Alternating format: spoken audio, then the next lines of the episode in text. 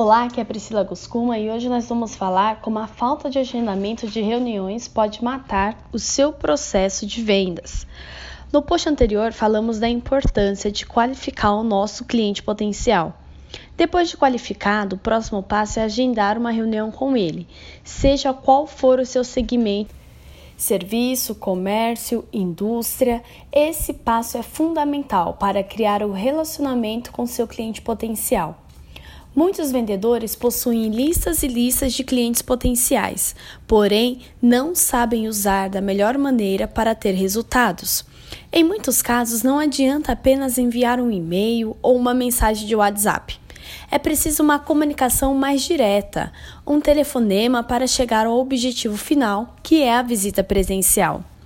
Essa visita lhe oferecerá oportunidades incríveis para conhecer a real necessidade do seu cliente sabendo como seu produto ou serviço realmente pode atendê-lo. Muitos vendedores evitam ao máximo o contato pessoal com o cliente. Coloca o potencial cliente apenas como mais um na lista de prospecção. Pode ter certeza que esse cliente também tratará a empresa como mais uma fornecedora.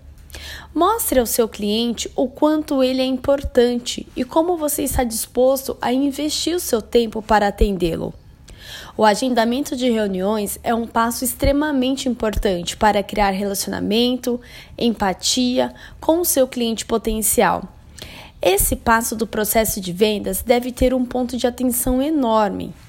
Tenha agendamentos de reuniões a ponto de manter a sua agenda sempre completa. Isso determina a quantidade de potenciais fechamentos em vendas, pois é nessa fase que o funil de vendas começa a aquecer para o fechamento da venda.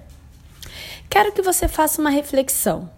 De 0 a 10, qual sua nota no que se diz respeito ao agendamento de reuniões? E o que você pode fazer a partir de hoje para melhorar. Quais ações você pode colocar em prática para fortalecer essa etapa do seu processo de vendas? Muito bem!